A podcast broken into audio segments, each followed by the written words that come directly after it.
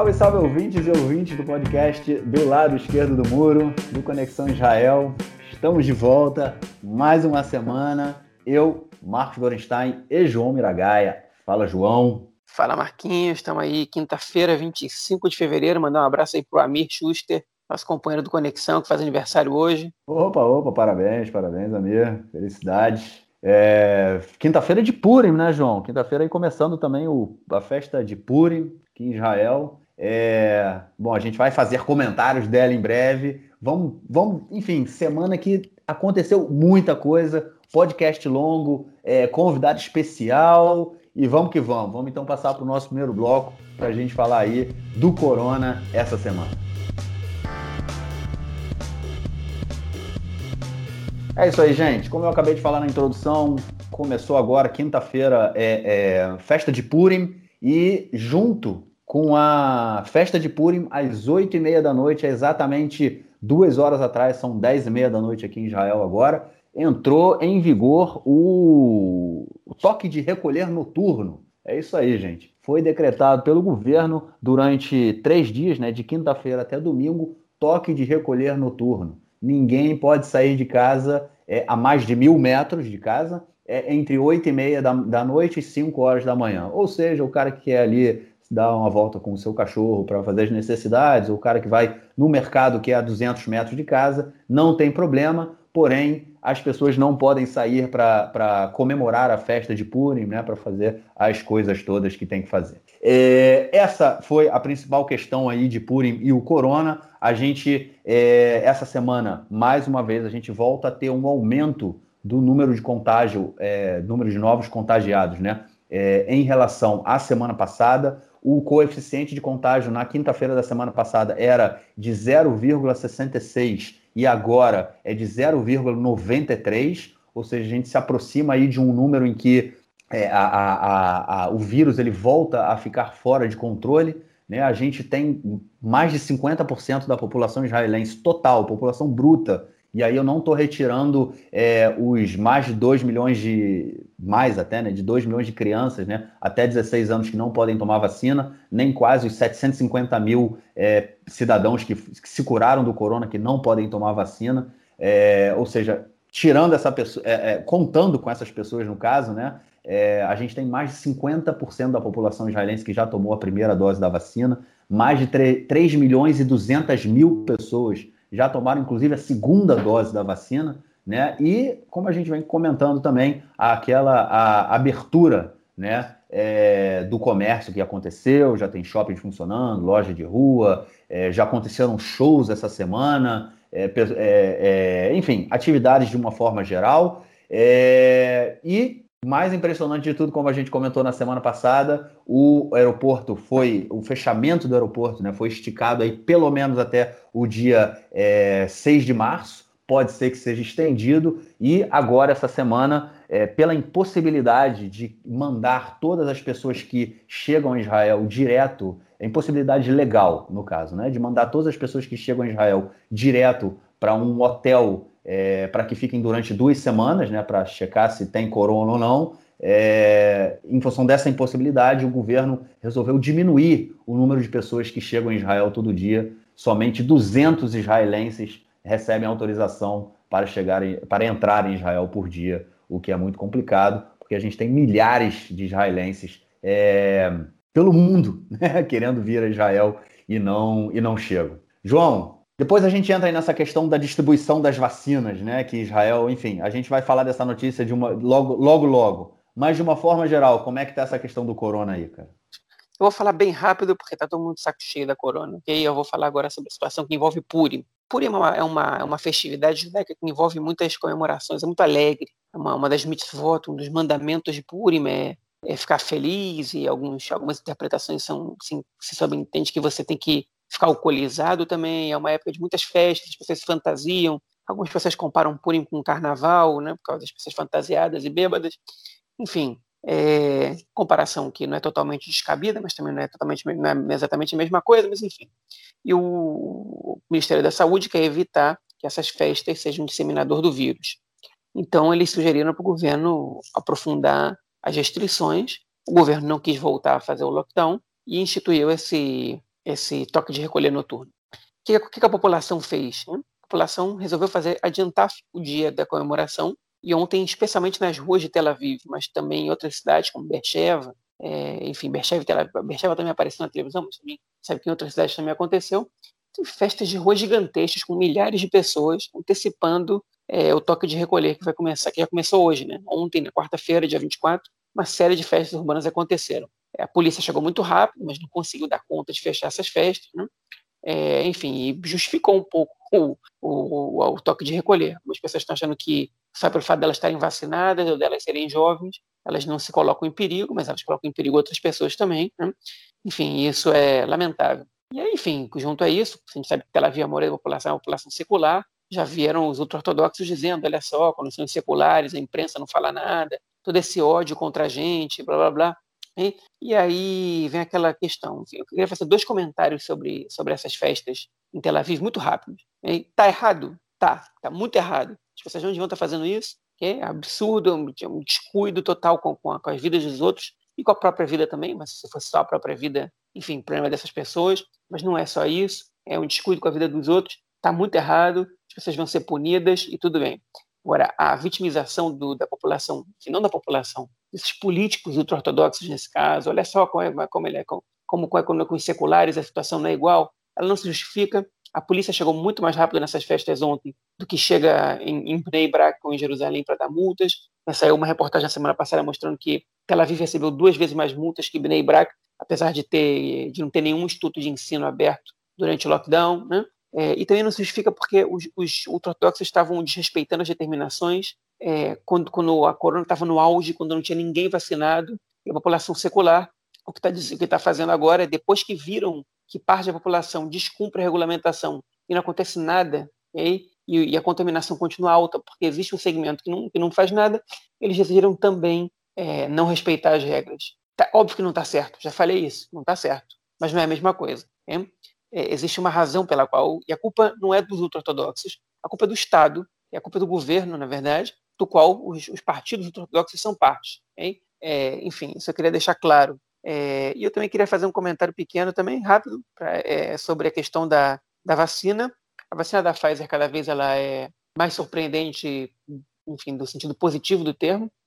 É, a gente descobriu que ela, ela tem efetividade contra as mutações já encontradas em Israel, inclusive a sul-africana, ainda que menor do que a efetividade dela contra a mutação britânica ou contra o vírus original, a cepa original. E essa semana também foi descoberto que, enfim, não foi descoberto, mas foi as, as pesquisas indicam isso, ainda não foi é, produzido nenhum artigo acadêmico sobre isso para ser criticado, mas a tendência muito clara é que é essa de que é, a vacina da Pfizer, uma das dúvidas que tira é se ela evita também a contaminação é, é de uma pessoa para outra. E aparentemente sim, ela reduz drasticamente a contaminação.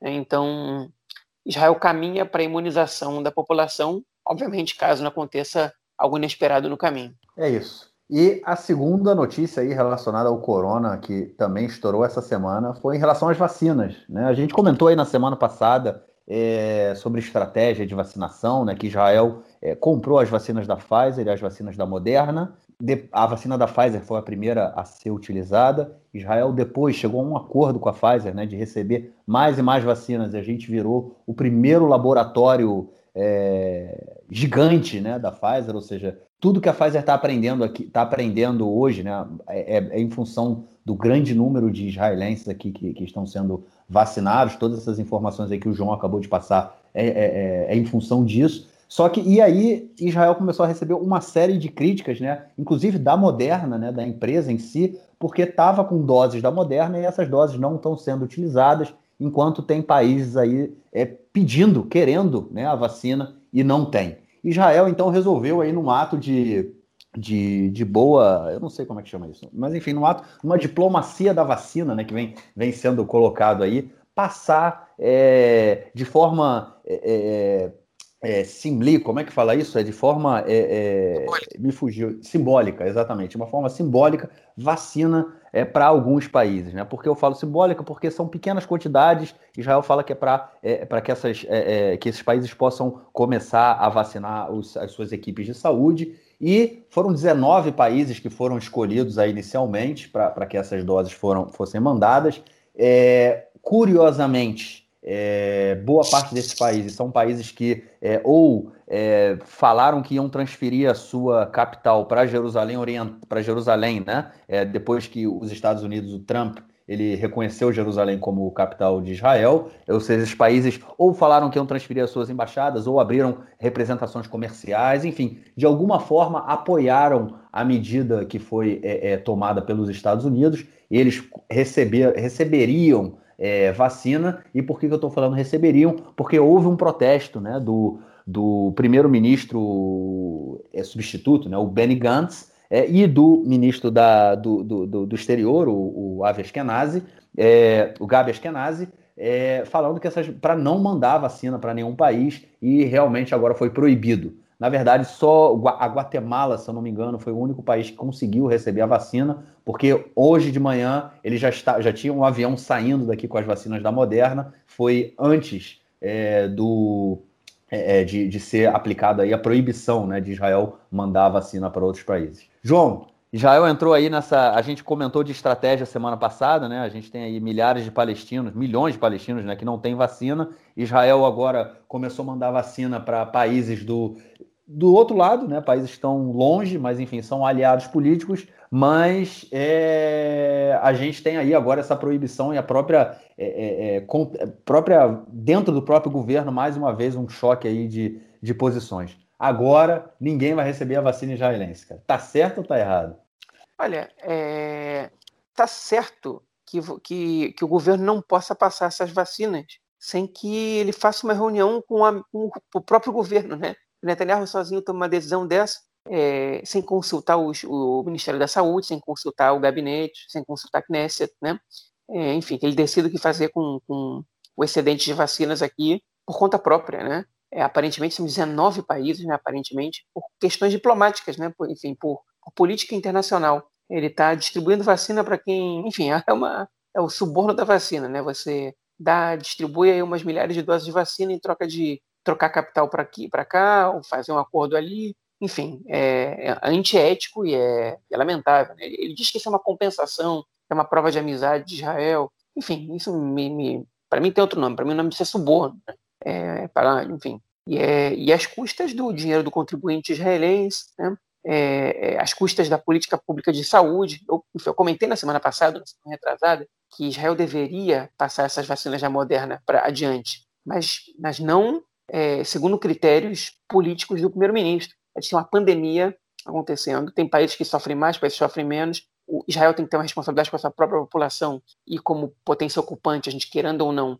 os palestinos estão aqui do lado, né, sofrendo, enfim, é, é, a mesma pandemia que a gente, podendo contaminar a nossa própria população. Okay? E, enfim, e, e, sem contar na parte é, é moral da história, né, que é, é é o nosso exército que está lá é, é, a ocupação da gente que, de alguma maneira, limita que ele se desenvolva como um Estado nacional. Não é a única questão, obviamente, mas, mas é a principal. E, e enfim, e você tem uma responsabilidade com eles para sair distribuindo vacina para Honduras e para Libéria, ou sei lá, para quais países que, vai ser para San Marino, né? É, ou é Ilhas Maldivas, que é lugares onde as vacinas realizam chegar. Entre mil e cinco mil, pelo menos, cada país, pelo que a gente escutou. Então, é, eu sou a favor de que já repasse as vacinas se tem aqui um excedente Nenhum país tem que ter excedente quando tem milhões de pessoas, bilhões de pessoas no mundo para serem vacinadas. Né? Com certeza. Mas não pode ser a critério do, de, de, de acordos políticos é, internacionais sem, enfim, sem, sem, sem, sem que isso seja avaliado por, é, por outros, outros membros do governo que têm capacidade de decidir. É, Para mim isso está muito claro, não nem está tá sendo discutido. Por sorte, o Benny Gantz entrou com um pedido, é, que pediu como, como, uma impugnação desse fato, e o, o Ioete Semispati, né, o é uma espécie de procurador-geral do governo, ele deu razão e as vacinas estão. Essa, essa passagem de vacina está suspensa por enquanto e vai ser discutido pelos fóruns competentes agora. Enfim, até que isso, até que uma decisão justa, honesta e correta seja tomada. É isso. A gente falou aí da estratégia semana passada, 40 mil palestinos né, que atravessam é, pela, pela, não atravessam pelos checkpoints, né, atravessam pela buracos na cerca todo dia para poder trabalhar aqui no mercado pra, na construção de prédios, né? E, enfim, eles não recebem a vacina aqui de Israel. Mas é isso, vamos ver o que, quais vão ser aí os, o, o, as cenas dos próximos capítulos. Bom, vamos então para o nosso segundo bloco para a gente falar da política israelense essa semana.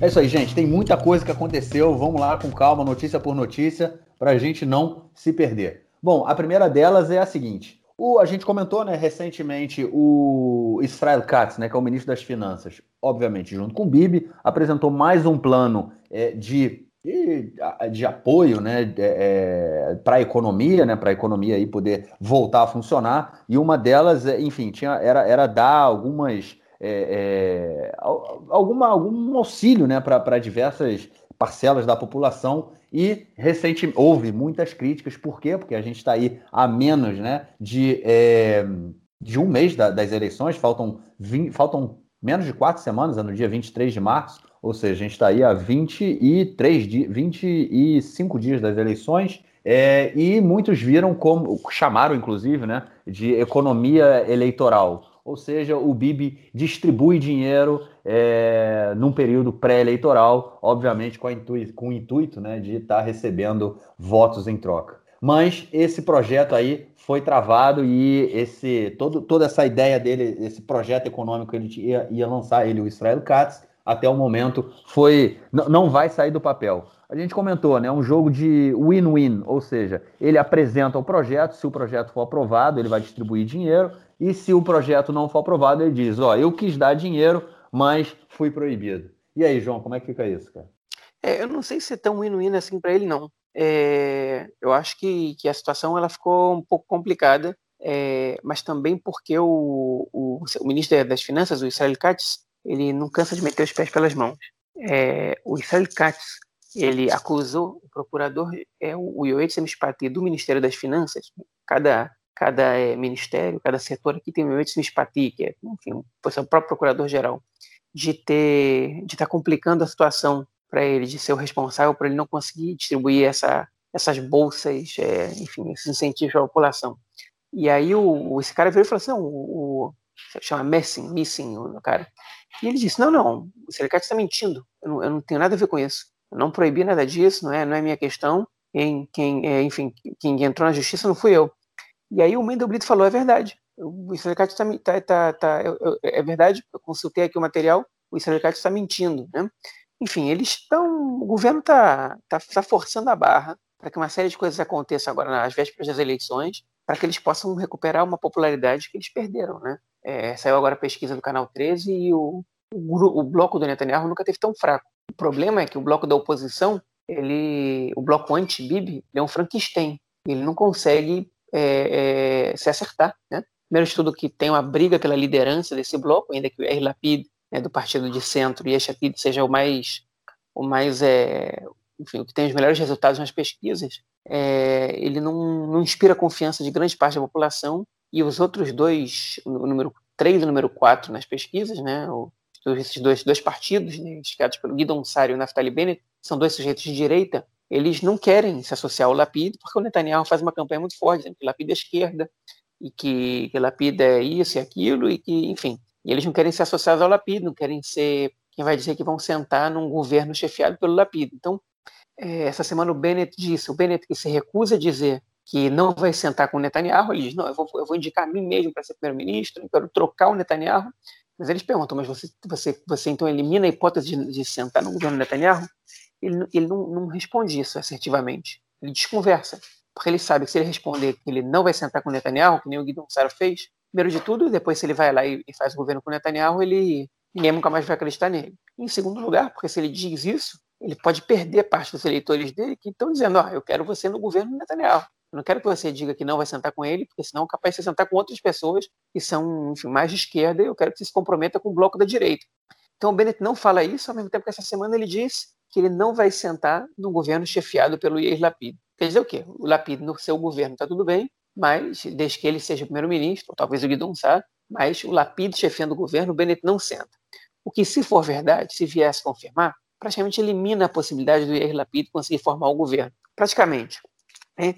É, mas essa, esse comentário do Bennett, porque ele estava em muita pressão, né, já que ele teve que, ele teve praticamente foi obrigado a dizer isso para não perder sua base de eleitores da direita, é, ele vai, eu acho que isso tende a fazer com que o Bennett murche nas próximas pesquisas, porque os eleitores insatisfeitos com Netanyahu, que estão votando no Bennett, eles não têm esperança que o Bennett seja primeiro-ministro. Ele tem quarto lugar nas pesquisas, está aparecendo entre 10 e 11 cadeiras, no máximo 12.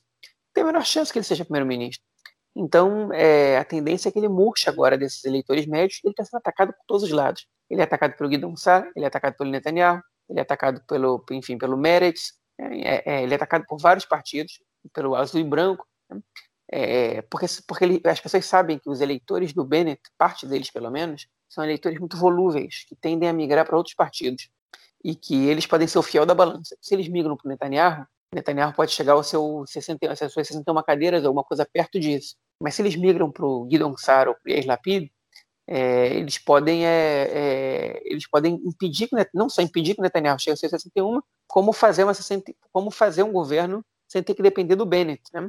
Então é Bennett está sendo agora o alvo principal de todo mundo, de maneira às vezes até é, é, não é moral, não ética, né? O Guido Gonçalves essa semana, enfim, é, se descobriu que ele está ele tá ele é responsável por um monte de campanhas anônimas contra o Bennett, que ficou muito feio para ele isso, o Bennett na justiça, mas, enfim, tá com essa, é, existe essa crise entre os dois que se reuniram essa semana, hein, apesar disso, para conversar sobre um apoio, sobre fechar um bloco eles dois, esses dois partidos. Um bloco para evitar que, que nesse num, num, possível governo anti-Netanyahu, que o Yair Lapid não seja é, o primeiro-ministro, né, que sejam os dois se revezando. Eles, tem, eles tendem a pensar que eles dois juntos têm mais força do que o Lapid.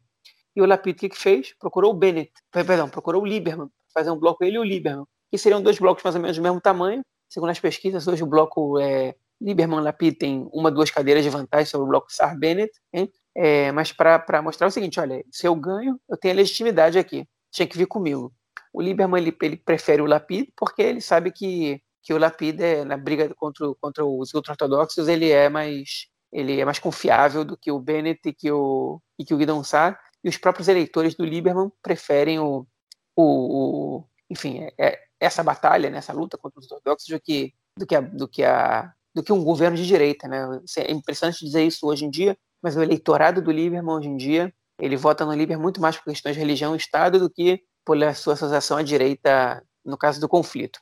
Isso é de um lado do mapa, né, do lado do, da oposição ao Netanyahu, do bloco anti-Bibi. O bloco Bibi, o Netanyahu tentou fazer a mesma coisa que ele fez da última vez ele tentou pegar os partidos que estão com ele e, e formar um bloco já antes das eleições, garantindo que esses partidos não vão fechar governo com mais ninguém. E, e ele fez isso com os partidos ultra-ortodoxos, tanto os 10 da Torá quanto o Chas assinaram um acordo com o Netanyahu, dizendo que o Netanyahu negocia em nome do Likud e desses partidos também. Ou seja, a, tipo, a princípio, esse acordo afirma que o Chas e os judeus na não vão entrar em nenhum governo sem ser que não seja do Likud. Né? O que o Netanyahu prometeu para esses partidos, a gente não sabe qual foi essa troca, mas alguma coisa muito boa ele prometeu para eles. É, agora, esse, esse, papel é um pedaço de papel, não quer dizer nada. Amanhã, esses partidos podem romper esse acordo quando eles perceberem que o Netanyahu não vai formar o governo e que outro governo vai ser formado, estando eles dentro ou fora. A gente também sabe que dentro dos 10 da Torá tem segmentos que, que não estão satisfeitos com a liderança do partido e que estão dispostos a negociar por conta própria, participação em outro governo. Enfim, é, agora o mais curioso desse fato, e agora mais para ir terminando a minha fala, é que o, Netanyahu também tentou juntar nesse bloco o partido do sionismo religioso, né, do, enfim, do Bezalel Smotrich, partido radical da direita ortodoxa, né, é, do Ben Gvir, ele, ele, tentou, ele tentou fazer com que eles assinassem esse acordo também. E o Smotrich respondeu assim para o Netanyahu, eu assino esse acordo se você assinar okay, que você não vai sentar com nenhum partido de centro nem de esquerda no teu governo. Vai ser só com partidos de direita e ultra-ortodoxos. E o Netanyahu se recusou a assinar esse papel. E aí o Smotrich falando, se é assim, então também, então também não assino papel nenhum. Né? Mostrou uma independência maior do que os ultra-ortodoxos, jogou para o próprio público também, para dizer, olha só, a gente está brigando para que não tenha um governo de, de centro, que depois o Netanyahu vai negociar no nosso nome, vai meter, sei lá, o Partido Trabalhista no governo, e vai e é uma, um dos pedidos dele vai ser que que, que, que não que congelem as construções dos assentamentos. Então, estou jogando para a torcida, botaram o Netanyahu também numa situação um pouco é, é mais, menos cômoda, mas no fim das contas a gente sabe que o sionismo religioso, esse partido, é, enfim, se, se, eles não, se eles realmente não sentarem com o Netanyahu na, na, na coalizão, caso o Netanyahu forme a coalizão, é porque o Netanyahu vai preferir outros partidos do que eles. Então seria só um pedaço de papel a mais mesmo. Mas aí, tá, enfim, é, coisas interessantes aconteceram essa semana. Você, no, você falou de todos os partidos aí da, da, do grupo, do bloco do Netanyahu do bloco não Netanyahu e esqueceu do nosso queridíssimo aí Benny Gantz, né, cara? Que essa semana recebeu uma carta que foi assinada por é, oficiais né, do, do Exército, altos, de alto escalão, alto, é, alto escalão, é, sim, e eles foram, é, enfim, falando que o Benny Gantz deveria ser responsável e abandonar né, a corrida política, porque ele chega aí com quatro cadeiras, obviamente, sempre ali beijando né, a cláusula de barreiras. É, não está certo que ele vai estar no, no, próximo parlamento, como a pesquisa que saiu hoje, né, o João comentou, a pesquisa que saiu hoje no Canal 13 dá o Benny Gantz com quatro cadeiras, ou seja, é o limite mínimo da cláusula de barreiras. Então, foi uma pancada grande aí pro Benny Gantz essa semana, né? Foi. A verdade é a seguinte, é, eu, eu, não esqueci de falar dele, não. Eu, é, eu simplesmente, os partidos que estão beirando a cláusula de barreira, é, eles não estão sendo chamados, não estão sendo convidados para essa festa. Né? É, enfim, o Partido Trabalhista, o Meretz, com exceção do, do, enfim, do sionismo religioso, porque está no bloco do Netanyahu mas eles não estão sendo convidados para essa festa da oposição. Até porque os partidos de centro, de direita, que são do bloco anti-Netanyahu, eles não querem se ver associados aos partidos de esquerda, nem ao Benny Gantz. Né? O Benny Gantz é o, é o, é o, é grande ser impopular que nada, ninguém consegue explicar como ele ainda tem quatro, cinco cadeiras nas pesquisas. Né? Ele até deu uma melhoradinha né, nessa última semana, chegou a aparecer com cinco cadeiras, depois, depois de uma pesquisa que ele tinha aparecido abaixo da cláusula de barreira, ele chegou a aparecer com cinco cadeiras numa pesquisa, né? é, quando ele divulgou uma informação que não era verdadeira, de que caso ele não entre na Knesset, o Netanyahu vai poder demitir ele e todos os ministros do azul e branco, mesmo num governo temporário, e vai poder aprovar é, é, as leis, enfim, vai, vai poder fazer, caminhar um monte de processos no, no plano do executivo, como, por exemplo, a tentativa de alguma aprovação, pera, e vai afastar ele vai demitir todos os ministros do azul e branco, já que eles não teriam na Knesset, né? É, e com isso ele vai poder é, demitir, por exemplo, o procurador-geral do governo, que é o Avi Mandelblit, e vai poder trabalhar com nomeação de juízes sozinho e tudo mais, e isso aí deu uma força política para o Benny Gantz. O problema é que uma série de juristas foram consultados e o Benny Gantz, ainda que ele não esteja na Knesset, ele não pode ser demitido e, e, e o Netanyahu não pode acabar com um acordo com o governo de união que ele, que ele fez com o Benny Gantz ainda que o Benny Gantz não esteja na Knesset, porque isso é uma lei. E só uma outra lei pode derrubar isso. E se o Netanyahu não tiver maioria, ele não consegue aprovar essa lei que derruba esse governo de união. Então, ele não vai poder demitir os ministros do azul e branco, ele não vai poder demitir, é, é, é, enfim, um procurador-geral, porque ele precisa de maioria no governo, né, do gabinete. Enfim, é, é, o Benny Gantz ele meio que jogou com uma informação falsa para poder tentar crescer e mostrar, olha só, se eu não tiver nesses, desse, nessas três, quatro semanas é, entre a eleição e o novo governo, que seja, Netanyahu vai dar um jeito de, de escapar da, da justiça. É, mas não faz sentido isso. Ele voltou a cair já, o Benítez. Mas é incrível como ele, a maioria das vezes, ele está ali em cima do, do, da cláusula de barreira. Ele não caiu. Né? E aí eu vou dizer uma coisa que é muito importante. Essa pesquisa de hoje do Canal 13 é a coisa mais importante que está acontecendo nas eleições agora. Os resultados são muito parecidos. Parece uma cadeira a mais, uma cadeira a menos para cada partido. Isso é muito pouco relevante, porque tem margem de erro de 3%, e 3% podem ser 5 cadeiras mais, 5 cadeiras menos. Né? É, então, enfim, essas tendências, ah, o partido perdeu uma cadeira da, da pesquisa passada para agora, é insignificante, não perdeu nada. É, a pesquisa tá, as pesquisas estão travadas, não tem crescimento de nenhum partido, não tem queda drástica de nenhum partido, está tudo igual. Okay? A única coisa que vai mudar as eleições vão ser a quantidade de partidos que vão ultrapassar a cláusula de barreira ou que não vão ultrapassar a cláusula de barreira. Okay? Por exemplo, se partidos como o sionismo religioso não ultrapassam a cláusula de barreira, o Netanyahu não vai formar um novo governo. Né? Se o Meretz ou o Azul e Branco ou o Partido Trabalhista não passam a cláusula de barreira, o Netanyahu tem muita chance de formar o próximo governo. Se dois desses partidos não ultrapassarem a cláusula de barreira, o Netanyahu vai formar um novo, um novo governo, certamente é, porque os votos são distribuídos e aí eles se dividem mais ou menos de forma igual a cada um dos blocos. Né?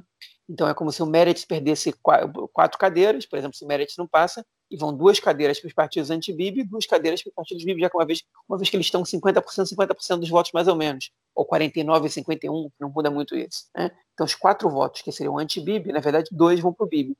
Se o Meretz, o azul e branco, que hoje tem entre oito e nove cadeiras, não passam, são menos nove blocos, menos votos para o bloco anti-Bibi, okay? e entrariam quatro, cinco votos desses, quatro, quatro cinco cadeiras para o bloco do. Okay? Então, o que vai decidir essa eleição é, são os partidos que estão ali na margem de erro ali para passar a cláusula de barreira. Por isso está tendo essa pressão gigante para o Benny desistir.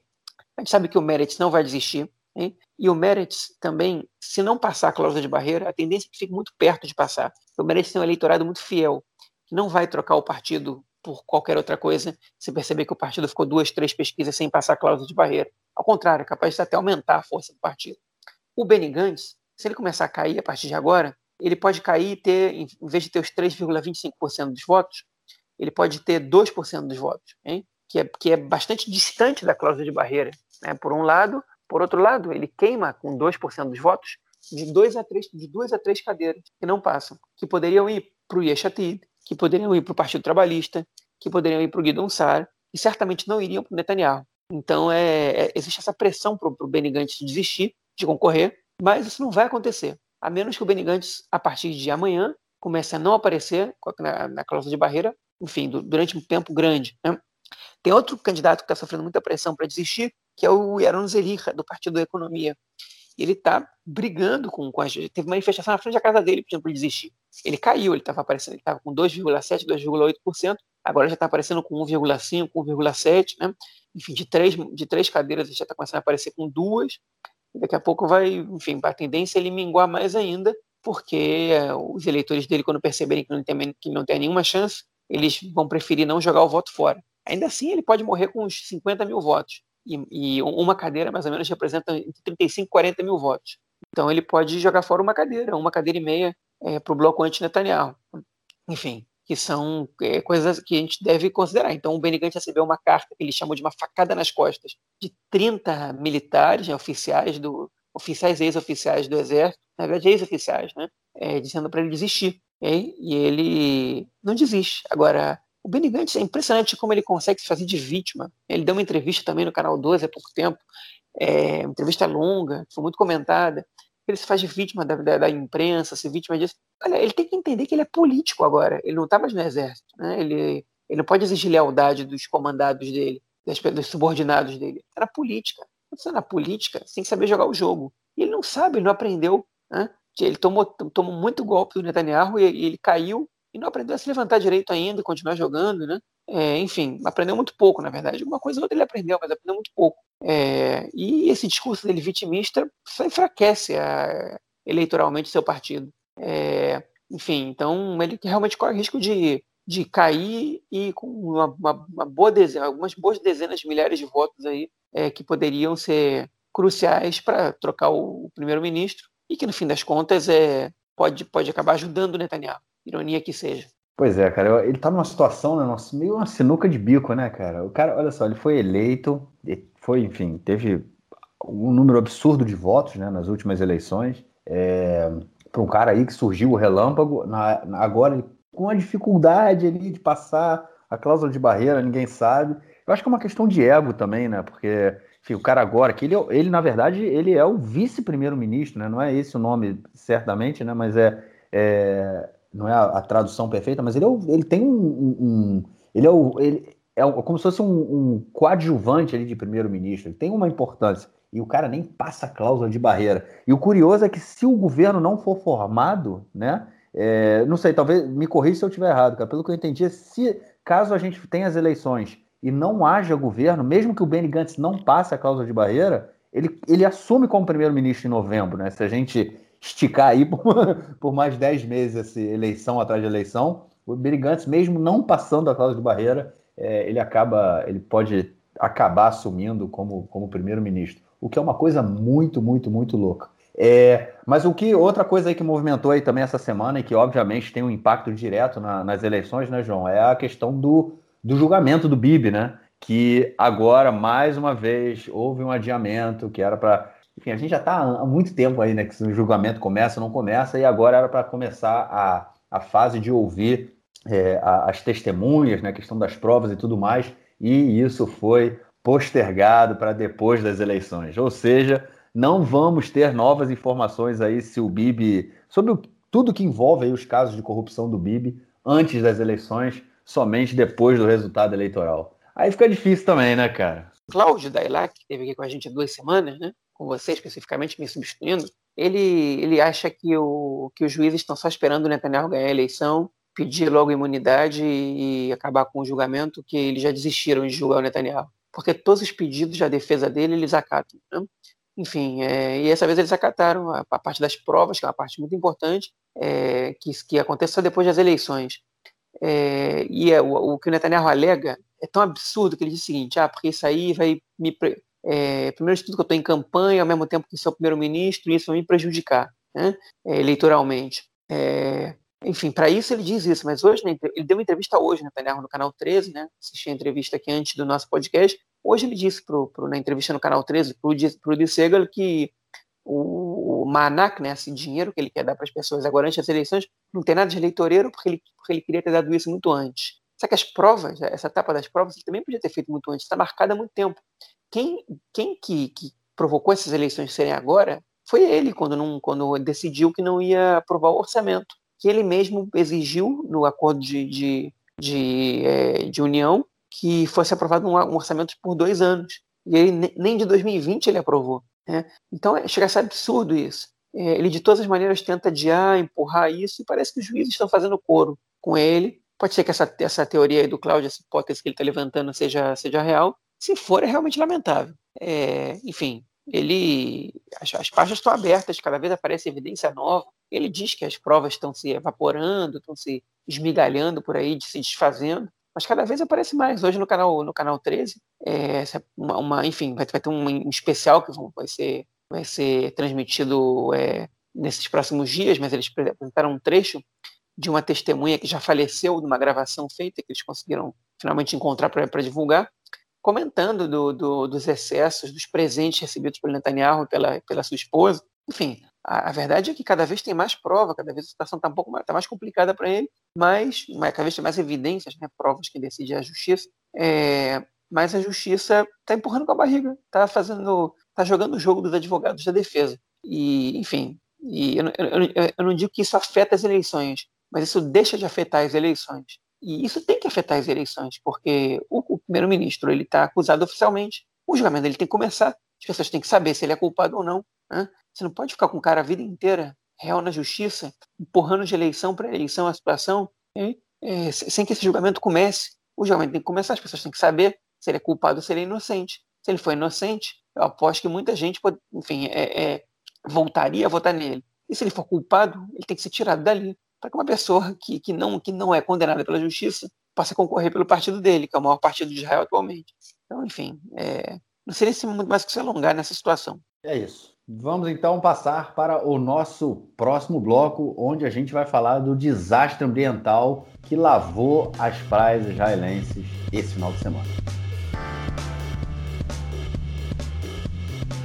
E agora, para falar desse acidente ambiental que aconteceu em Israel essa semana, a gente trouxe o nosso camarada do Conexão Israel, Rafael Sterne. Só que antes do Rafa entrar, a gente, eu vou dar só aquele panorama para a gente entender o que aconteceu. Nos, no último dia, no dia 21, não foi no último final de semana, é, do sábado para domingo, é, sexta para sábado, se não me engano, as praias de Israel acordaram, é, boa parte delas, a grande maioria, na verdade, é, cheias de óleo, né, de petróleo vazado por aí, é, tudo sujo, com várias, é, vários animais mortos, né, tartarugas, é, é, peixes, aves, enfim. No, na, num dia, poucos dias antes, inclusive, o, o restos de uma baleia é, chegaram também na praia de Ashdod, se eu não me engano. Mas, enfim, a gente viu aí essa semana as praias inteiras banhadas de, de, de, óleo do norte, desde Naharia, lá no extremo norte de Israel, até a região de Ashdod, até um pouco mais ao sul, em Zikim, tudo cheio de, de óleo. 170 quilômetros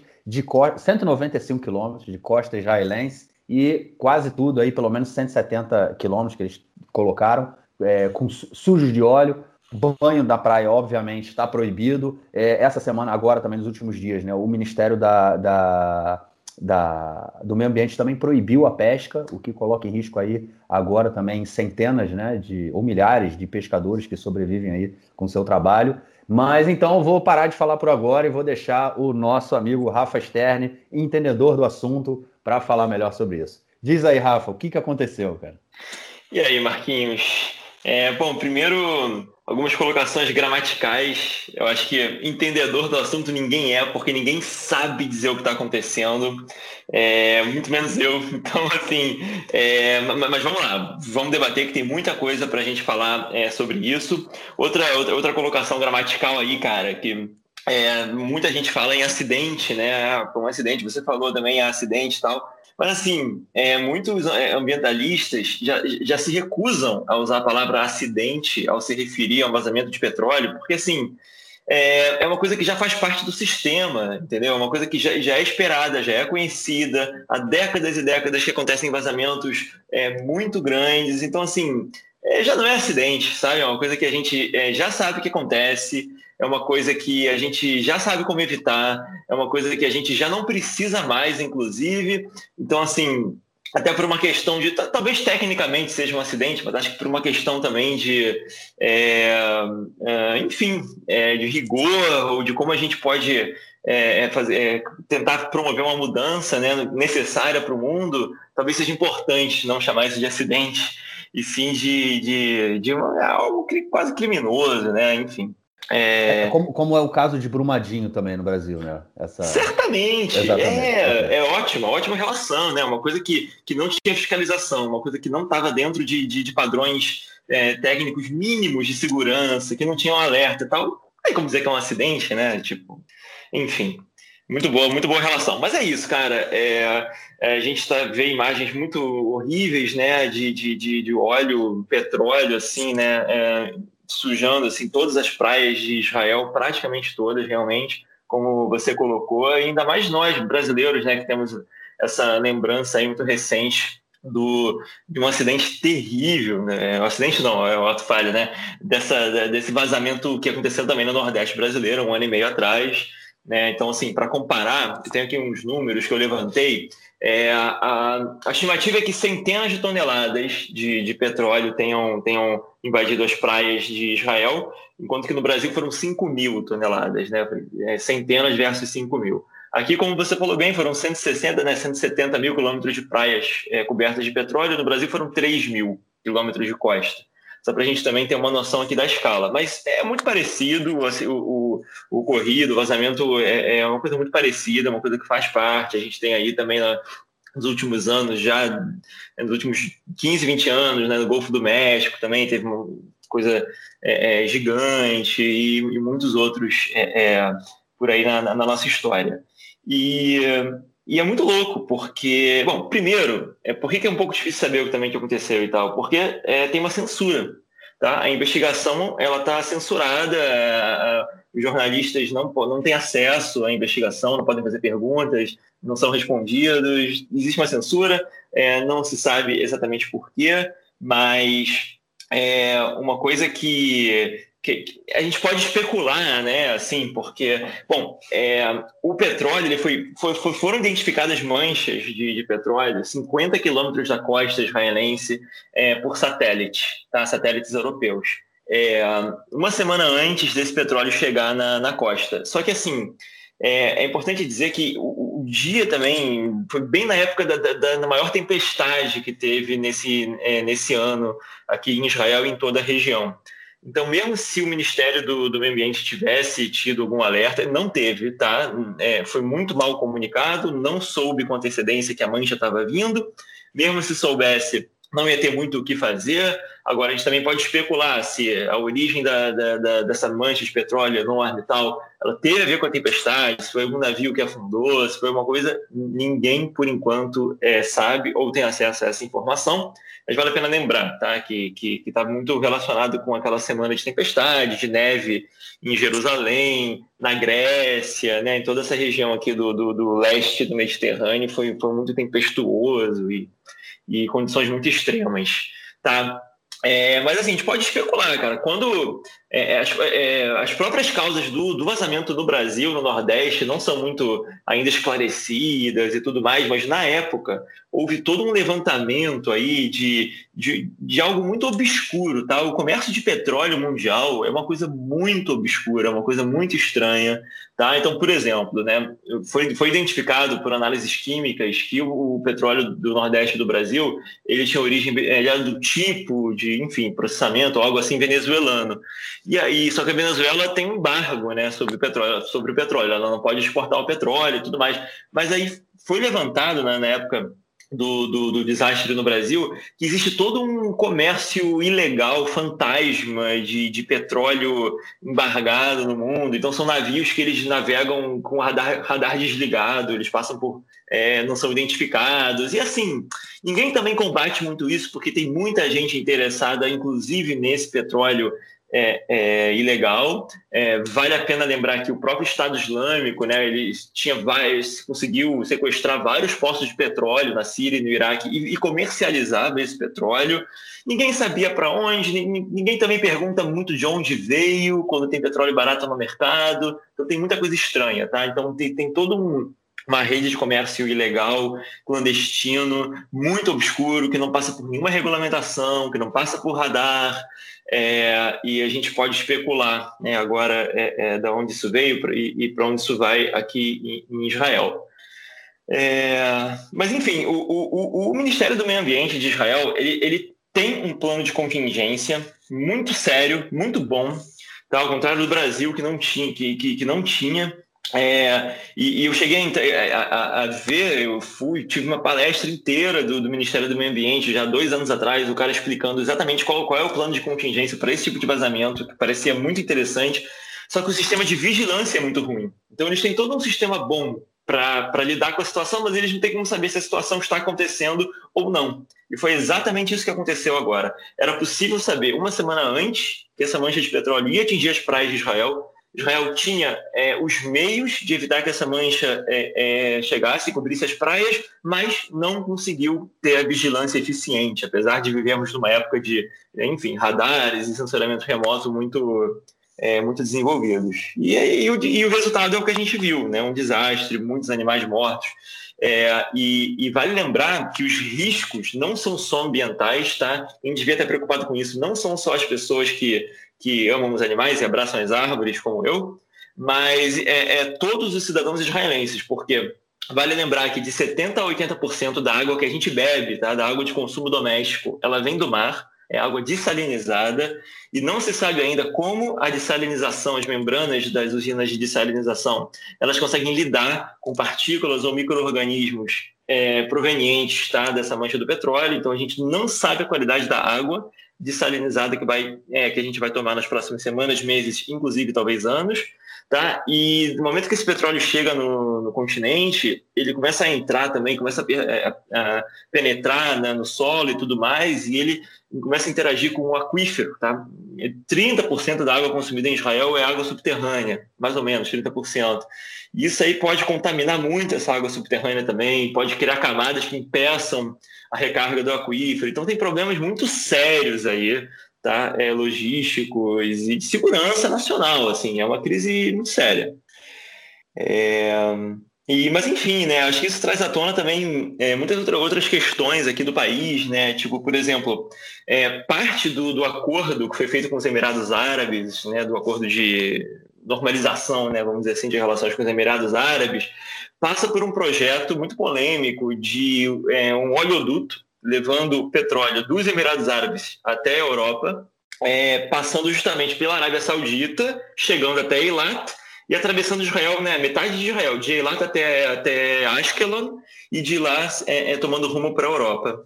É, o volume de, de, de petróleo que, que, que, vai passar por esse, por esse oleoduto é, é, é, muito grande, muito grande, muito maior do que, do que o, esse vazamento de agora. E, de novo, o, o, é, o acidente, o vazamento é uma questão de tempo, não é se, mas é quando vai acontecer. E alguns anos atrás, oito anos atrás, mais ou menos, teve um, um, vazamento justamente nessa região perto de Eilat, em Evrona, que foi uma catástrofe ecológica enorme, uma região muito sensível, um oásis no deserto. E, e, e, e, o que aconteceu agora com esse vazamento trouxe à tona né, justamente esse projeto com os Emirados Árabes, desse oleoduto, para levar muito petróleo para a Europa. E assim, o tempo que vai levar para esse negócio ficar pronto, assim, se hoje o, o boa parte do mundo já está fazendo uma transição muito, muito é, é, rápida para energias renováveis, quando esse negócio ficar pronto, já vai estar tá praticamente obsoleto o petróleo no mundo. É, então, é, enfim, traz esse tipo de, de, debate à tona. Mas, enfim, acho que era mais ou menos isso que eu queria é, trazer aí. Se vocês tiverem alguma pergunta, algum comentário, é, vamos, vamos lá. Eu, eu tenho. É, a gente, eu escutei ontem no rádio a ministra do Meio Ambiente, Gila Gamliel, se o ouvinte da gente talvez se lembre do nome dela, foi ela quem, quem furou a quarentena tem, tem algumas, é, algumas semanas. É, ela disse que a gente ainda não sabia quem tinha sido responsável pela, pelo vazamento, é, mas que está muito próximo de saber. O que a gente sabe sobre isso agora, Rafaela? É o Ministério só que sabe essa informação e a gente não sabe nada? Exatamente. Está censurado, está totalmente censurado. A imprensa, ninguém tem acesso. ONGs, imprensa, ninguém tem acesso a esse tipo de informação. Essa era a segunda pergunta que eu queria, que eu queria fazer. É, o, a, a, presidente da Comissão do Meio Ambiente, a deputada Miki Raimovic, que é do Azul e Branco, né? uhum. ela, ela, tá, ela, ela, hoje, numa entrevista também no rádio, ela disse que tentou é, descobrir, enfim, o que está acontecendo, que tentou, que tentou fazer cair, com, enfim, na verdade, existem, existem duas leis em Israel. Né? Tem uma que é da censura, que foi aplicada justamente para o caso que a gente falou na semana passada, que a gente vai tocar hoje da, da prisioneira síria, né? da prisioneira israelense na Síria, que ninguém pôde descobrir, ninguém pôde saber de nada, até que o governo decidiu revelar. Né? Enfim, só ampliando um pouco a informação para o ouvinte da gente, Israel, por viver no estado de guerra desde 1948, o governo ele tem, ele tem o direito de poder declarar censura sobre os meios de comunicação de dessa informação não poder ser divulgada sempre que achar que isso ameaça a segurança nacional. E existem alguns, algumas ferramentas para isso. Uma delas é a própria censura e a outra é a do, é, é, se não me engano, que é a que está sendo usada agora, que é que ela é de não divulgação. É diferente da censura, porque a censura a imprensa não pode nem saber. Né? Essa é, é, é proibição de divulgação. Quando se usa isso? Em geral, se usa isso, por exemplo, quando cai um foguete disparado na faixa de Gaza e aí o, a, a, imprensa é proibida de divulgar onde o foguete caiu exatamente durante um tempo para que o Hamas, ou a Jihad Islâmica, ou o grupo terrorista que o lançou, não saiba exatamente aonde caiu o seu foguete, para não saber onde ele vai cair, é, se lançar do mesmo lugar, no mesmo ângulo. Então, enfim, o que foi acontecendo nesse caso foi isso. Foi uma... Agora, depois eles, eles afrouxaram um pouquinho, mas eles mantiveram é, essa proibição da informação. Né? Que, que, de, de, de, assim, é, falando em bom português, é um tipo de censura também, né? Não é menos censura. E a pergunta é por quê? Né? Ela disse que ela, te, ela tentou descobrir as coisas, a Miki Raimov, a presidente da Comissão de Meio Ambiente, e que dois deputados do Likud, o, o Zohar, que é o, que é o, líder do governo na Knesset, e o, e o Meir Cohen, que eu não sei agora qual é o cargo dele, vice-ministro, sei lá do quê, eles dois é, insistiram com a proibição e eles lançaram mão disso, e, que, e, e a gente não pode ter acesso a essa informação. Por quê? Tem alguma chance da culpa ser de Israel? tem alguma chance de ter a ver com, com a exploração de gás natural é, que é na, na, no, enfim, na, na bacia, no, não na bacia, no, no, no, território do litoral israelense, no mar. Tem, enfim, tem a chance disso, disso, atrapalhar alguns interesses estratégicos do país. O que você acha que, que a gente está vivendo essa. que, que foi lançada essa, essa proibição? Sim, tudo isso que você falou é possível, mas eu fico com a, terceira, é, com a terceira opção, intuitivamente, tá? Mas eu fico com a terceira opção. Acho que isso tem mais potencial de atrapalhar interesses estratégicos de Israel. Provavelmente isso está esbarrando em algum parceiro comercial ou algum potencial parceiro, é, é, enfim, de, de normalizações, de negociações internacionais. Então, assim, vale lembrar que a Rússia tem um porto no Mediterrâneo através da Síria. Né? E, e, e na época do, do, do, do, desastre no Brasil foi levantada essa hipótese. Então, a, a, as principais suspeitas do, desastre no Brasil tem agora toda uma teoria que veio da costa da África, da, da Guiné, o que pode ser, mas também os principais suspeitos na época eram um navio grego e um navio da Libéria transportando aí clandestinamente na, é, o petróleo venezuelano. Então, assim, a chance de ser algum navio de algum país que seria muito sensível de Israel acusar é, esse país, entendeu? E, e, e, causar um problema regional é muito alta. Então, eu acho que estão sendo muito cautelosos aí, sabe? Porque deve estar esbarrando em algum, em algum, algum conflito ou potencial conflito regional, né? Eu, eu, eu ficaria com essa possibilidade. Só, só um comentário. Teve um, um, um, apresentador de TV, Guy Letter, é, ele colocou, ele fez um Twitter essa semana e ele colocou, é, assim, justamente falando sobre a, essa, a censura, né, que ele não podia é, divulgar, enfim, onde estavam as investigações. Só que eles falam realmente sobre, como você falou, Rafa, sobre tá, é, estarem outros, outros países estarem, envol, estarem envolvidos. E ele colocou no nome dele no, no, no Twitter a bandeira do Egito e a bandeira da Grécia. Sim. Ele falou: eu estou proibido, em função da censura que o governo é, colocou, eu estou proibido de dizer sobre as, é, quais são os países é, que estão sendo suspeitos né, de terem vazado o óleo que chegou às costas israelenses. Mas ele colocou no nome dele a bandeira do Egito e da Grécia. É, bom, vale lembrar que o ministro da Energia do Egito esteve em Israel ontem se reunindo com, com o Bibi e tudo mais. Isso, isso realmente aconteceu. Por que o ministro do Egito veio para cá, o ministro do, do, da Energia do Egito veio para cá discutir isso? Não sei, ninguém sabe, mas ele veio. Pois é, vai ficar meio, é. vai ficar meio aí, né, no, no escuro, né? Exatamente. Mas assim, é, tem... Então, tem... Ah, fala, algum, outro país foi, não, algum outro país foi atingido pela, é, por esse vazamento? Já chegou no Líbano. Chegou no Líbano, pois é. No Egito, não? Não estou sabendo. É, não. O jornal foi no Líbano também, chegou no Líbano. É, mas é, é, duas coisinhas que eu, que eu, queria lembrar também que são interessantes sobre esse assunto é o seguinte: uma, uma é que é, eu, eu, conversei com muitos israelenses nesse, nessa, nessa, última semana, envolvidos com esse assunto e tal, e, e muitos também trouxeram toda uma, uma, questão que parece que 30 anos atrás, na infância né, das pessoas da nossa idade que cresceram aqui, é, era muito mais comum ver manchas de, de, de petróleo na, nas praias. Parece que havia um, uma legislação um pouco mais branda e muitos navios faziam o seguinte. É, enfim, né, tem toda a questão da, da, água territorial. Esse vazamento foi identificado primeiro numa zona econômica ainda de Israel, mas com uma legislação muito branda. Então, assim, navios que, sei lá, estão até atravessando aí o canal de Suez ou estão transportando petróleo por aqui, eles lavavam os tanques está numa região ainda muito próxima das áreas da água territorial israelense. E o petróleo vinha para cá, eventualmente, com muita frequência. Inclusive, até hoje, tem umas, umas escovinhas na saída da praia, né? Você tem aquela aguinha para tirar a areia, e tem uma escovinha, que é para você escovar o pé, porque ainda hoje, quando você vai à praia, ficam umas manchinhas de, de petróleo, umas manchinhas pretas que não saem nem no banho, nem esfregando muito. E só com essa escovinha na praia, que tem, tem, ele está instalada nas praias, porque era um problema muito comum antigamente. A legislação ficou um pouco mais rigorosa, melhorou muito o problema, mas ainda tem, tá? Os navios eles simplesmente lavam tanques de petróleo, enfim, jogam o petróleo restante no, no, no mar e eventualmente vem parar nas águas aqui nas praias de Israel e, e tudo mais. Mas uma coisa muito impressionante, tá? Enfim, hoje eu li um texto sobre é, positividade tóxica né, no contexto da pandemia e tal.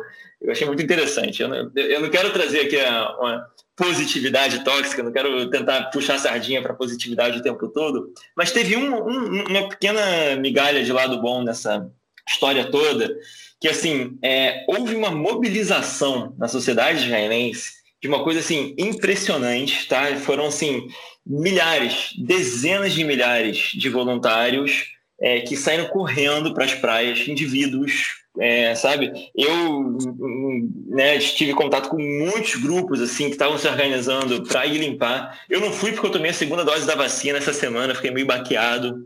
É, mas muitos amigos meus foram limpar e assim falaram de engarrafamentos monstruosos, tipo de já estava num nível de aglomeração que já não podia até, então assim, já estavam até pedindo para as pessoas não irem mais, tá? Então assim, em poucos dias, é, tudo praticamente tudo que dava para tirar das praias já foi tirado, entendeu? Assim, a não ser uma praia mais isolada com difícil acesso, tal, mas assim praticamente o grosso já foi tirado por uma mobilização é, impressionante de voluntários. E isso é uma coisa que a gente tem que dizer de, é muito positiva aqui da sociedade israelense, que o pessoal não deixa barato, sabe? Eles veem, se, se tem aí um desastre acontecendo e tal, é, é, é, existe um carinho muito grande, existe uma cooperação muito grande, o pessoal não quer é, é, deixar isso acontecer e não deixa mesmo, vai lá e faz, sabe? E com tudo, é, o, como se fosse um o órgão, uh, é, tipo, uh, a autoridade de parques, né, que administra as reservas naturais de Israel,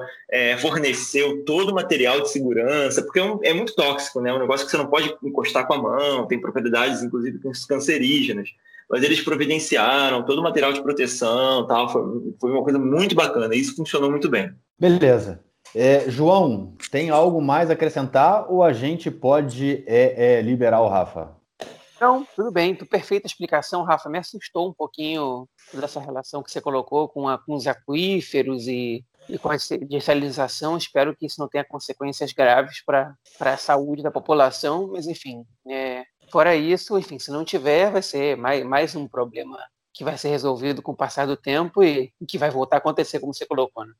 Pois é, o, que me, o que me deixou muito preocupado essa, é, nessa, nesse período, né, e lendo, me informando sobre o tema, foi a questão também dos pescadores, né, que é, já estão há um tempão aí, enfim, a gente está no meio de uma crise econômica por conta do corona, um ano, e agora eles entram também nessa, com essa proibição de, o, o Ministério do Meio Ambiente proibiu que eles é, saiam para pescar, Teve inclusive um pescador que deu uma entrevista falando que o óleo ele está na superfície, então é, isso não atrapalha a cadeia alimentar, tipo a comida, não, não seria o que, o que os, o, o, enfim, a pesca, né, não seria afetada, é, mas o Ministério da Saúde, o Ministério do Meio Ambiente fala que não é bem assim, mas é mais é já aí o primeiro efeito, né, que que a gente tem é todo, toda a população que, que trabalha com pesca e é, um, é uma parcela grande, né? A gente tem muita gente que a pesca ela acaba indo para os restaurantes da região de Aco, Naria, Yafo, Tel Aviv, né? enfim, toda, toda a região costeira, né, com restaurantes com frutos do mar e peixes, é, agora podem sofrer aí algum impacto ou as pessoas que pelo menos trabalham com isso, né?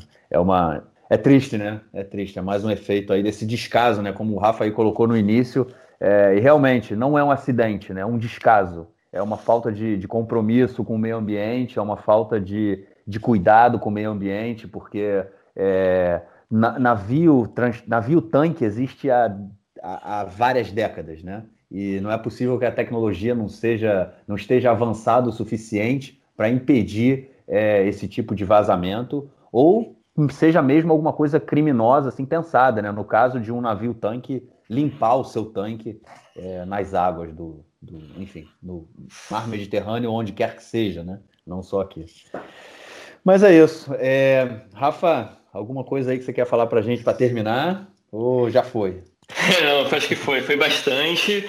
E é isso, cara, que, que isso sirva talvez de, de, de uma, mais um sintoma, um aviso urgente para a gente se livrar da, é, do, dos combustíveis fósseis, sabe? Esse tipo de vazamento é um tipo de, de impacto que não entra na conta das emissões de carbono quando a gente fala do, dos, dos, efeitos nocivos dos combustíveis fósseis. Isso é como se fosse um extra, mas é um extra que, que é muito terrível também. Não, não, é, não é apenas um efeito colateral, é um efeito desastroso do, dos combustíveis fósseis.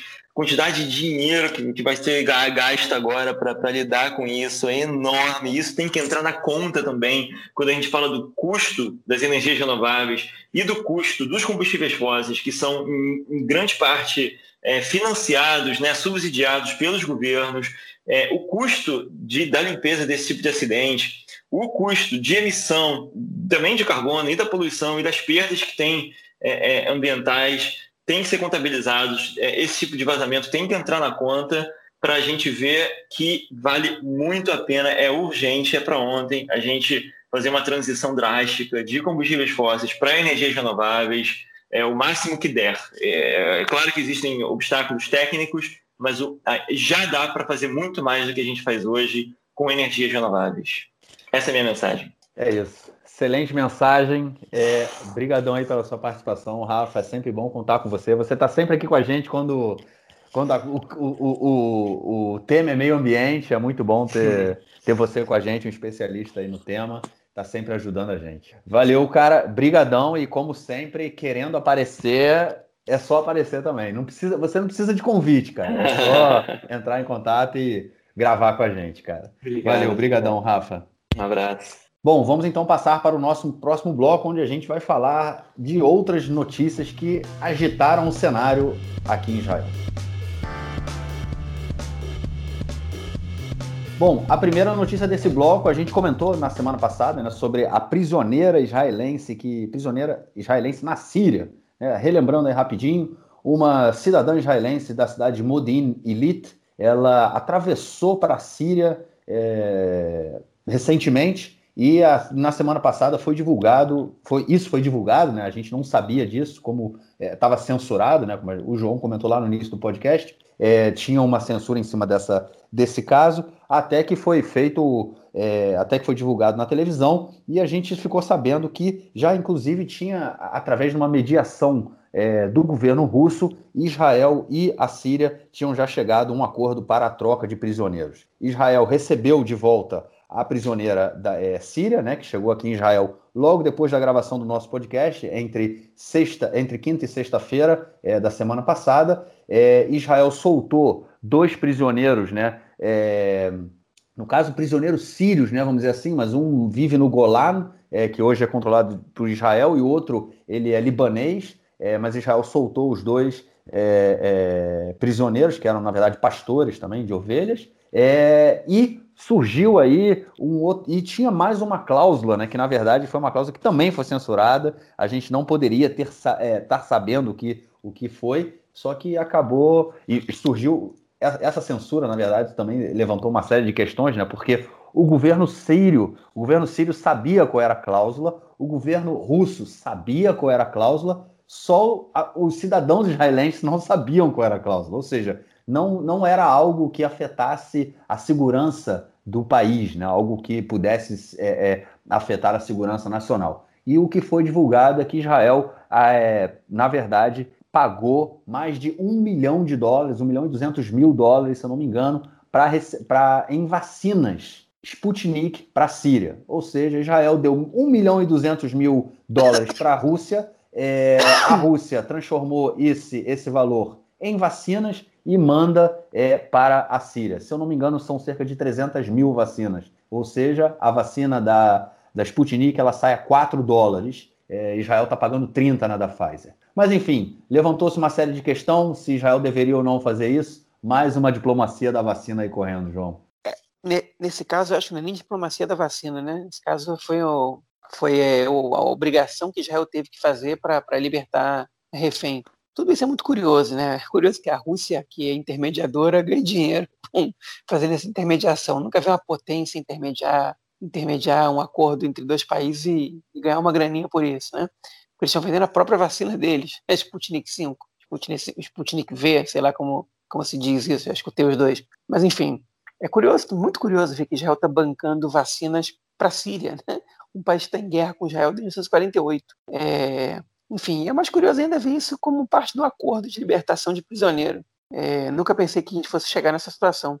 Que, ó, você aqui, um prisioneiro, você troca dois aqui e tal, e me dá também um milhão e duzentos mil para comprar vacina. É, enfim, é, é, tudo muito estranho, né? Mas, enfim, é, é, é me parece razoável, né? A Síria está numa, numa crise gigantesca há um tempo, uma guerra civil. Certamente o, o país não tem dinheiro para comprar vacina. A Rússia não quer dar de graça mas quer, mas quer sair bem com a Síria. Então eles estão, enfim, arrumaram dinheiro de, uma, de um outro país para comprar essas vacinas e dar um pouquinho para a Síria. É, enfim, não me parece uma ideia ruim. Se é para salvar vidas de pessoas que não morram pela pandemia, ou que evite que, que o vírus é, sofra mais mutações, ruim não é. é. O mais, mais curioso e triste também disso é ver que tem voz na cidade israelense gritando contra isso. Como é que pode que Israel pague um milhão e duzentos mil para comprar vacina para a Síria e tal? Porque sempre, qual era a outra opção? Você queria libertar outros prisioneiros, você queria libertar prisioneiros do Hamas, é, é, enfim, essas, essas mesmas pessoas vão estar gritando se Israel tivesse que libertar 20 prisioneiros em vez de dois ou três, é, junto com as vacinas. Olha, é muito melhor que, que enfim, que o país é, é compre vacinas e, e financie a vida do que liberte é, pessoas que, que admit, já admitem que quando estiverem soltos querem voltar a fazer atentados e que Israel também trouxa não é, né? o, o governo, o próprio método do país, quando liberta um terrorista desses, a primeira coisa que o país faz é ir atrás dele para eliminar ele logo depois, né? Então é para executar esse terrorista logo depois. Então, enfim, a gente foi uma solução mais pela vida do que pela morte. Eu gostei, não achei ruim não. E essas vozes hipócritas na sociedade, eu só posso lamentar por elas. Pois é, cara, eu estou de pleno acordo. É, eu acho que, enfim, não vejo nada demais no que aconteceu. Ah, justamente, pessoas, ah, comprou vacina, beleza, e aí, cara? Comprou vacina. Pa, com, em vez de pensar que comprou vacina, pensa que pagou 1 milhão e 200 mil para libertar a refém, cara. Acabou. Se, se, a Rússia, se a Rússia vai pegar esse dinheiro e vai transformar em vacina para a Síria, é o menos importante. É, eu não vejo realmente, cara, absolutamente nenhum problema. Não entendi o, o a polêmica, né? Que eu, eu gosto mais de pensar que compraram vacina, né? Que pois todos é. os conflitos terminam desse jeito, com um país é, né, cara, é... outro. Não, não, não, não prejudicou, não, não, não entrou em. Tipo, não tirou vacina de Israel para dar para os sírios, entendeu? Foi a vacina da Rússia que ninguém quer também, que pouca, quer dizer, né? Que ninguém do Ocidente quer, vamos dizer assim. Né? É, inclusive a Rússia já lançou outra vacina, se não me engano, já tem a segunda vacina russa. É... Agora, um ponto que a gente tem que levar em consideração é que, é, enfim, é o dinheiro do contribuinte israelense também, é, é pagando vacina para os sírios, né? sem que ele seja perguntado, né? mas aí, até aí tudo bem, o governo tem que tomar essa decisão. Agora, em troca de uma, de uma pessoa que não foi uma soldada sequestrada, né? que enfim, que o, que o próprio Estado mandou ela para lutar e ela foi sequestrada. Foi aparentemente uma pessoa com distúrbios mentais que cruzou a fronteira por livre e espontânea vontade, né, e foi parar nas mãos do, sei lá se foi dos rebeldes, do, do, do exército sírio, de alguma milícia lá, mas enfim, é, que o país tem que pagar, tem que gastar dinheiro né, do contribuinte, é, dinheiro público, para libertar uma, uma, enfim, uma pessoa que tomou uma decisão sozinha de, de cruzar a fronteira, também é. Isso sim poderia ser questionável. Por outro lado, enfim, parece que ela, que ela sofre distúrbios mentais, então é difícil julgar, e bem ou mal, né, fazendo já um contraponto ao que eu mesmo disse, é, é, difícil que alguma pessoa qualquer, né, uma pessoa comum, cruze a fronteira com a Síria sem que tenha tido um grave erro de, de, de, do sistema de defesa israelense. Então, é, então aí tipo, a responsabilidade também tem que ser do Estado. Agora, eu só espero que alguém ali no, no, no Exército, né, que alguma investigação seja feita ali e que o Exército explique como é que isso aconteceu e que alguém pague por esse erro, né? Porque, por enquanto, quem está pagando é a gente, é todo mundo, é toda a população israelense. Eu acho que alguém tem que pagar por esse erro aí, porque não é, não é razoável. Essa situação não é nem um pouco razoável, né? É que alguém cruze uma fronteira que existe há, é, desde 67, que está delimitada desde 67, né, com os sírios, assim, sem mais nem menos. Tipo, a fronteira está muito bem marcada, cercada. Até pouco tempo atrás tinha capacete azul. Enfim, nenhum sírio consegue entrar de bobeira em Israel, nenhum israelense entra de bobeira na Síria. Alguém tem que explicar como é que isso aconteceu e alguém tem que se responsabilizar por isso. É isso. E a segunda notícia desse bloco, ela é sobre o autor Amos Oz, né, o grande escritor israelense que faleceu tem um pouquinho mais de dois anos, é conhecido mundialmente, teve seus livros traduzidos em dezenas de idiomas, né, livros famosíssimos, é, contos, romances, livros sobre política, enfim, tem de tudo. O Amos Oz tem de tudo. É um grande nome né, da literatura israelense, se não um dos maiores, se não muitos consideram o maior. Mas essa semana é, a gente foi surpreendido por, por, por, lançamento de um livro de uma das filhas dele, né, é, chamada Galia Oz, em que ela acusa o Amos Oz de tê-la maltratado durante boa parte da vida dela, de ter é, submetido, a submetido né, a humilhações, a constrangimentos, enfim, agressões. E isso gerou uma, uma série de discussões, né? Porque o Amos Oz, ele, afinal de contas, é uma figura que sempre foi muito respeitada, um cara que sempre falou muito de paz, né? E de. É, é, ele tem, inclusive, ele tem um livro, né? Como combater o fanatismo. Mas, enfim, é um cara que era um cara muito. É, é tinha, no final, quando ele morreu, eu acho que ele tinha uma figura muito. É, é, não é paterna, né? De, do, ele era o avô, assim, né? Ele tinha uma figura assim de ser um avô, um cara tranquilão, numa boa. eu sei que o Rafa já, inclusive, teve uma, a possibilidade de conversar com o Amos Oz, né? Em um determinado momento. mas a questão é essa. A gente teve aí essa, toda essa confusão envolvendo a Galha e o seu livro e a própria figura do Amos Oz. Então eu vou fazer o seguinte, Rafa, comenta e depois o João comenta. Pois é, Marquinhos, cara, belíssima introdução, assim, ele merece realmente palavras muito bonitas. Eu acho que é, ele, para mim, ele tem o prêmio Nobel por merecimento, principalmente pelo livro Caixa Preta. Eu acho que seria o livro, assim, de todos os livros que eu li e adorei dele, Caixa Preta é uma coisa demais. assim. Esse é, uma, é um mergulho na alma humana, de muito sensível, muito lindo. E realmente, cara. Então, assim, é, eu fiquei muito, muito mexido É uma coisa que, não sei, mexeu comigo de uma forma pessoal, assim, essa, esse livro da, da filha dele. É, mexeu com, enfim, coisas que eu pensava dele, mexeu inclusive com ela, que eu não conhecia, mas, mas criou uma empatia, né? Enfim, uma pessoa que sofreu, foi vítima né, de violência e tudo mais. É, e como você citou, né, eu tive uma oportunidade num kibutz, assim, num encontro muito íntimo, é, de ouvir ele falando e lendo trechos de livros dele. Ele estava assim numa uma felicidade que só. E eu fiz uma pergunta para ele no final. Foi, eu tenho, tenho um texto no Conexão que eu relato isso. Acho que é a pergunta que eu demorei 10 anos para fazer para a Ozzy, uma coisa assim. Porque isso é muito simbólico, porque eu li a autobiografia dele, né, o De Amor e Trevas, e e, e, ficou essa, essa, questão na minha cabeça, né, cara? Depois de 500 páginas de, de uma infância muito violenta em, em, em, vários sentidos, né, muito pesada emocionalmente, como é que ele cresce e, e, e, se liberta de tantas referências negativas das quais ele não gostava, né? E essa foi a minha pergunta para ele, né? E aí ele me respondeu muito brevemente, assim, que, é, essa é a mágica da vida, né, meu garoto? É, mas é, enfim, essa é a mágica da vida. E, e como se faz isso? E para mim ele fez, né? No sentido de criar as próprias referências e novas referências e se transformar. Ele, ele mudou o próprio nome, ele foi morar num kibbutz, tendo saído de uma infância em Jerusalém, com uma orientação mais conservadora e de direita política e tal, né? Então, para mim, ele era, um, ele era um modelo de alguém que tinha se libertado de referências negativas e se criado com referências novas e positivas. E de repente ver que, que, é, que algo muito violento ainda restou nele, que ele reproduziu isso né, numa das filhas, pelo menos, foi, me deu um medo, né? Do tipo, opa, peraí, a grande referência que eu tinha de alguém que tinha conseguido percorrer esse caminho, na verdade, não é, não é verdade. Ele não conseguiu. Inclusive, a Galha relata que até o final da vida do pai, que foi né, pouco mais de dois anos atrás, ele ainda tinha comportamentos de muita violência emocional, verbal, psicológica com ela. Né? Então, eu falei, meu Deus, será que é impossível? Então, será que, será que não dá? Comecei a pensar nas minhas próprias falhas e nas coisas que eu quero mudar. Eu falei, meu Deus, será que eu não vou, será que eu não vou conseguir também? Mexeu comigo. Só que depois eu também pensei, olha, tem talvez um lado bom, talvez tirar o cara desse pedestal, né? Tipo, não, não idealizar tanto essa figura e pensar que, cara, nós somos figuras é, em, constru... em eterna construção, né? Então, assim, imagino ela, ela relata episódios de quando ele, ele tinha 30, de 30 para 40 anos, né? Que é mais ou menos a idade, a faixa etária que eu tô agora. E, e assim, eu acho que nada disso invalida as coisas que ele escreveu depois. Ele era uma pessoa muito é, ligada ao diálogo, à construção, a, ao compromisso, a, a, a, enfim, né, a lidar com as próprias imperfeições também e tal. E ele escreveu coisas muito sensíveis.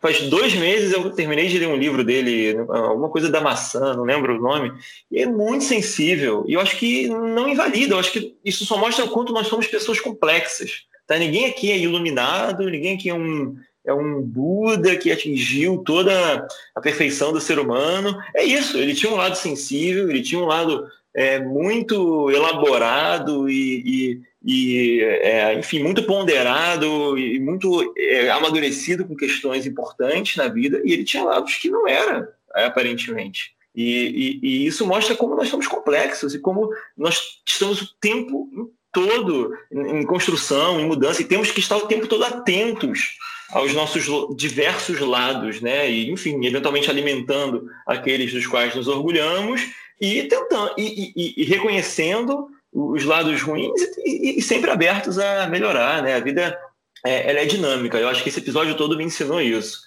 Uma última coisa que, que esse episódio me ensinou foi que, enfim, né, depois veio a, a viúva né, do Amazosa, a Nili e a filha mais velha, Fânia, fizeram declarações assim um pouco gerais, mas dizendo, olha, a recordação que temos dele era de um pai, de um marido amoroso, uma pessoa é, legal de estar junto e tudo mais. Eles não desmentiram os episódios que a Galha relata, mas eles fizeram é, declarações um pouco gerais dele ser uma pessoa muito, muito boa e tudo mais.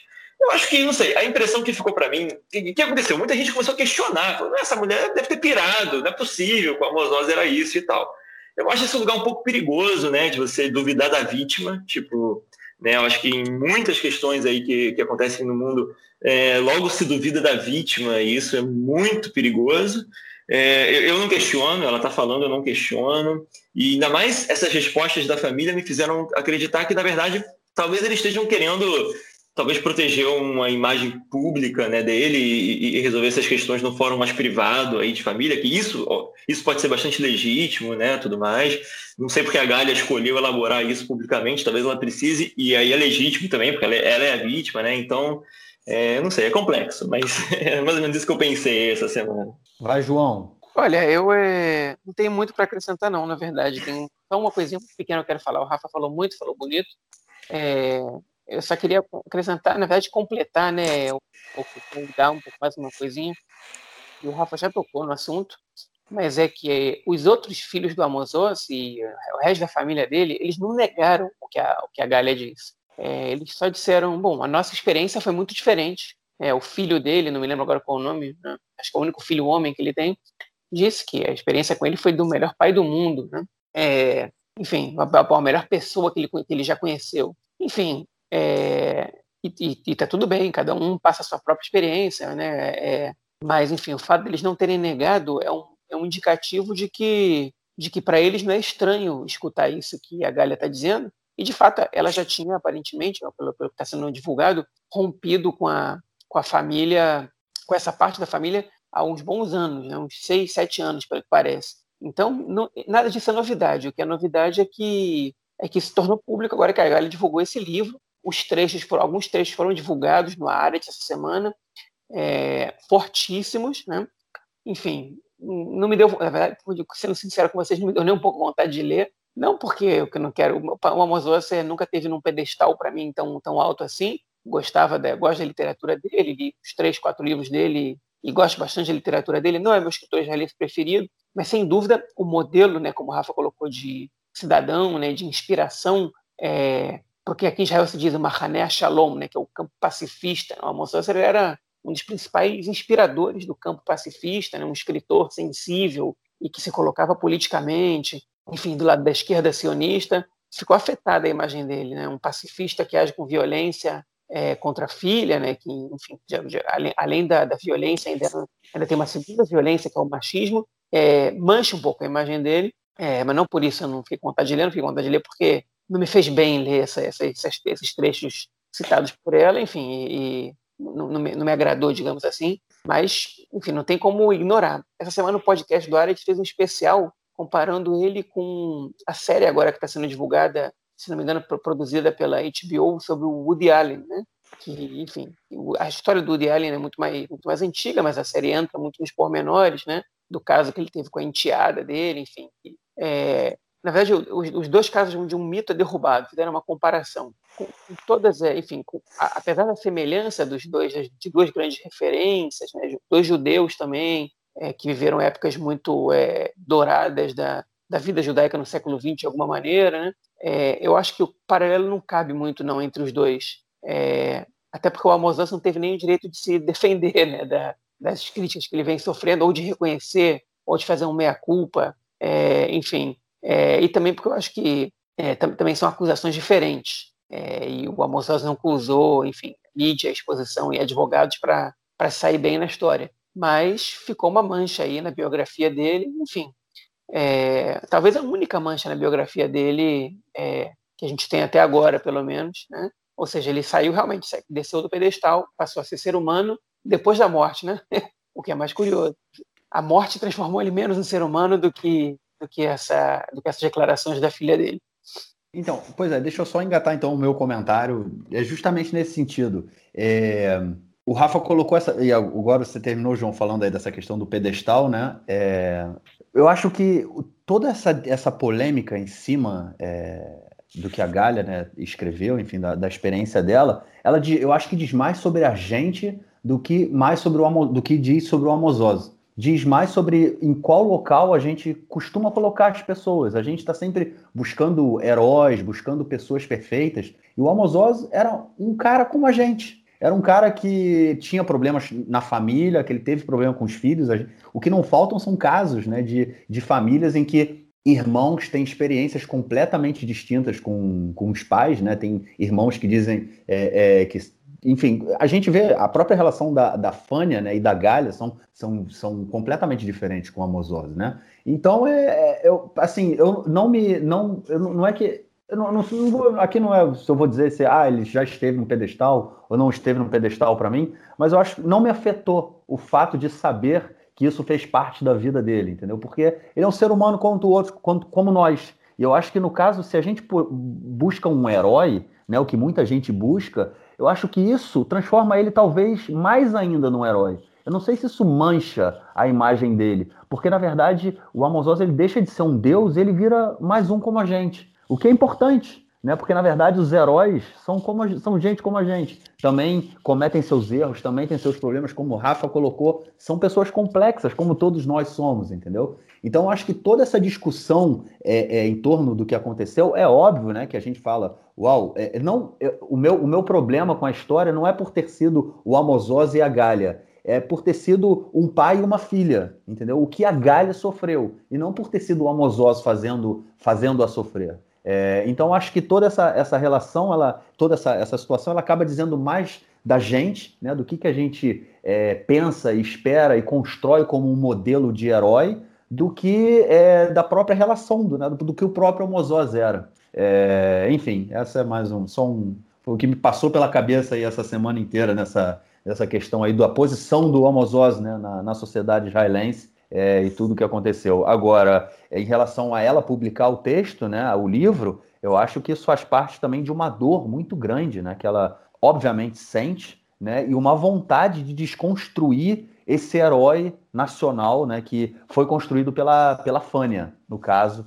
né, ou pela própria literatura, né, do Amos Oz, né, mas enfim, é, destrói, desconstrói um pouco, né, essa, essa ideia, esse imaginário do herói perfeito e constrói e, e, e coloca o Amos Oz no outro plano. Mas enfim, é, espero que a, eu espero que, que, a, que a, a Galha possa passar por isso. Algo mais a acrescentar alguém? Falou bonito, falou bonito. É isso aí. Beleza. É... Rafa, tem mais alguma coisa para falar? Tem não, cara. Beleza. Muito obrigado pela participação aí. Obrigado, sempre. Mais essa participação também no tema aí, Amosós, só é, porque talvez o ouvinte não tenha entendido, né? Porque eu me despedi do Rafa lá no outro blog, só que o Rafa falou que ele queria falar do Amosós, como estava na nossa pauta, e aí então o Rafa ficou para falar com o Amosós com a gente. Vai ficar meio cortado na edição, ouvintes entendam. Não tem muito o que fazer. Somos pessoas complexas. Somos pessoas complexas, né? A edição também é super complexa, cara. De vez em quando, você já vi que eu vou passar horas aqui editando, mas tudo bem, faz tá parte certo. do jogo. Valeu, Rafa, brigadão aí pela participação. E como eu falei antes, cara, querendo participar, qualquer assunto, qualquer tema, é só buzinar, cara. É nóis, cara. Um abração. Valeu, Agora se, se virem nos 30 aí para resumir tudo que falta no resto do tempo que tem. Não vai, cara, não vai. O João não vai resumir nada, cara. um abraço para vocês, queridos. Grande abraço. Tchau, tchau. Tchau, tchau. Vamos então ao nosso próximo bloco para ouvir o comentário do esporte do camarada Nelson Burd. Vai que é tua, Nelson.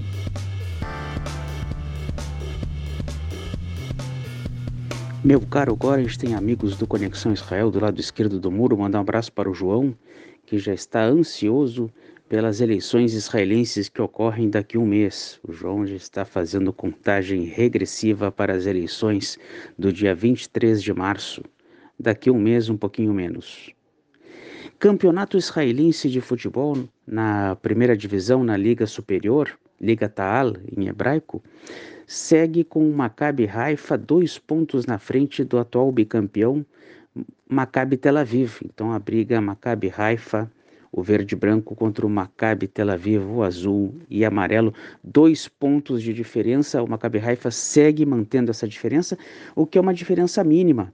Quando eles forem se enfrentar na tabela, será o chamado jogo do ano, porque Nesse jogo, será o jogo de seis pontos, ou o Maccabi Haifa abre uma boa vantagem, ou o Maccabi Tel Aviv ultrapassa e arranca para o tricampeonato.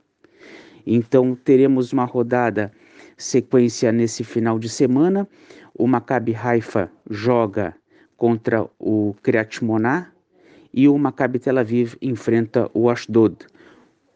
O jogo do Maccabi Haifa será um dia antes, portanto, o pessoal do Tel Aviv estará secando para depois fazer o dever de casa. Ou se o Haifa ganha, passa a obrigação para o Tel Aviv ganhar de qualquer forma.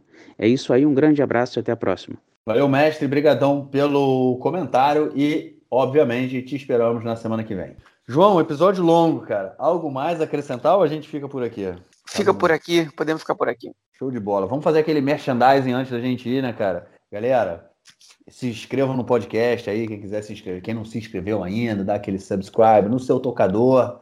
É isso aí, tá em todas as tá nas principais plataformas, é, vocês encontram. E, como o João falou na semana passada, no dia 23 de março, dia das eleições, 10 horas da noite em Israel. É, eu não sei, ah, bom, eu não vou comentar, eu não vou dizer que hora vai ser no Brasil, porque eu não sei se já vai ter trocado o horário de verão aqui. É, mas enfim, 10 horas da noite de Israel, a gente vai informar o horário melhor mais para frente. A gente vai fazer uma live aí divulgando os resultados da boca de urna é, das eleições aqui e esperamos aí, contamos, né? Esperamos contar com a audiência de todos vocês.